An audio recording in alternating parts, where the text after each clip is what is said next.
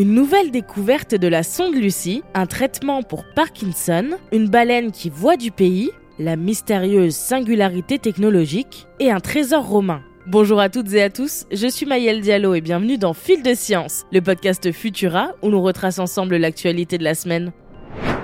Souvenez-vous, le 1er novembre, la sonde Lucie de la NASA survolait l'astéroïde Dinkinesh, alias Dinky, situé dans la ceinture principale d'astéroïdes, entre les orbites de Mars et de Jupiter. Et surprise, Dinky a une lune qui orbite autour de lui. Mais cette découverte inouïe ne s'arrête pas là. Grâce à de nouvelles images et données collectées depuis le survol, la NASA a conclu que cette lune était en réalité un corps binaire à contact, donc un astéroïde double, dont chaque partie tourne autour de l'autre, tout en se touchant. Pour faire simple, Dinky a une lune qui possède sa propre lune. C'est la première fois qu'on observe un système de ce type de si près et qui, en plus, orbite autour d'un autre astéroïde.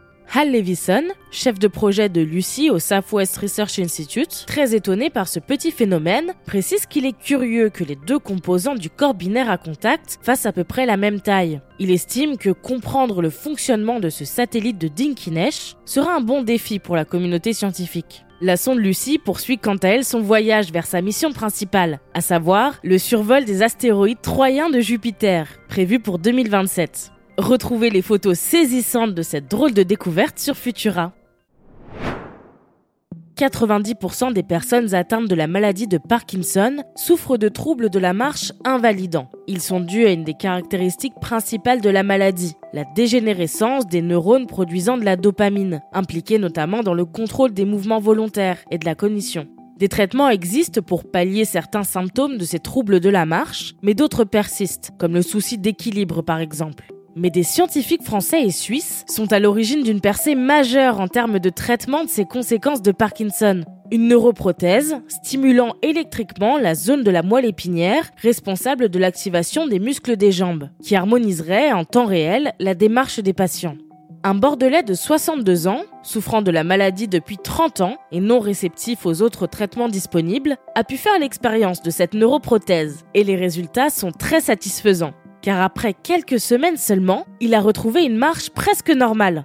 Grâce à ce test concluant, les chercheurs devraient pouvoir optimiser l'implant afin de le développer à grande échelle et ainsi améliorer considérablement la qualité de vie de nombreuses personnes souffrant de Parkinson et de ses troubles de la marche une baleine franche australe a battu d'impressionnants records de distance ces dernières années. La femelle 2214-23 est la première de son espèce à avoir traversé l'Atlantique, de l'Afrique du Sud jusqu'en Argentine. Mais ce n'est pas tout. Avec 15 288 km au compteur, entre 2021 et 2022, elle est officiellement la championne de son espèce en termes de distance parcourue en un an. Pour les chercheurs, si ces chiffres sont certes impressionnants, ils sont surtout la preuve des conséquences du changement climatique sur ces espèces. En effet, les baleines franches australes ne migrent jamais aussi loin, et le comportement de 22-14-23 pourrait être dû à un manque de nourriture dans ces zones de prédilection. La même année, une autre femelle avait aussi changé son comportement migratoire pour se diriger vers des zones habituellement arpentées par des baleines originaires de l'Atlantique sud-ouest. Les chercheurs comptent continuer à observer les migrations des baleines franches australes pour mieux comprendre leur adaptation au changement climatique.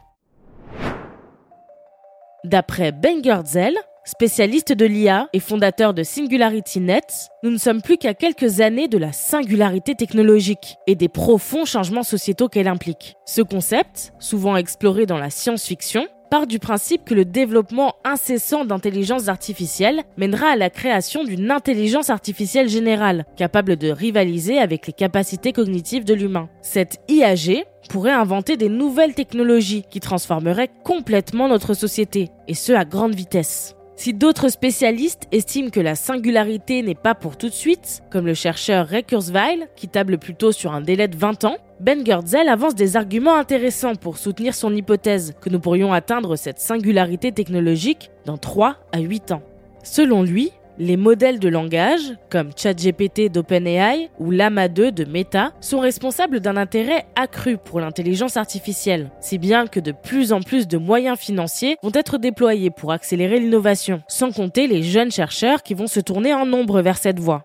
Pour l'instant, difficile de savoir comment l'intelligence artificielle générale affectera nos vies. Mais d'après Ben Goertzel et une étude récente de Goldman Sachs, de nombreux métiers pourraient disparaître. Pour en apprendre plus, je vous propose d'écouter Salaire universel ou chômage. Les technologies vont-elles détruire nos emplois? Sur le podcast Vitamine Tech.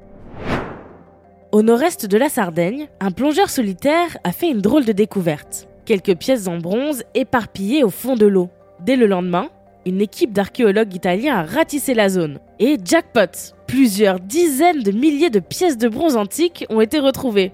Ces pièces, appelées folis, du nom d'une monnaie romaine entrée en circulation aux alentours de 295, auraient été frappées entre 324 et 346, la majorité représentant l'empereur Constantin le Grand, ayant régné de 310 à 337. De plus, elles proviennent de presque toutes les régions de l'Empire. Très bien conservé pendant son long séjour au fond des eaux méditerranéennes, le trésor devrait être plus amplement étudié et restauré par des chercheurs sardes. Pour voir des images de ces fouilles étonnantes et pour découvrir le reste de nos actualités, rendez-vous sur Futura. C'est tout pour cette semaine. Si vous nous écoutez sur les apodios, pensez à vous abonner pour nous retrouver toutes les semaines et à nous laisser une note et un commentaire pour soutenir notre travail. Cette semaine, je vous invite à découvrir notre dernier épisode d'Infra, dans lequel Emma Hollen vous parle du bruit du plastique et vous raconte l'histoire du pire paquet de chips jamais créé. Quant à moi, il ne me reste plus qu'à vous souhaiter un excellent week-end. Et surtout, restez curieux. À bientôt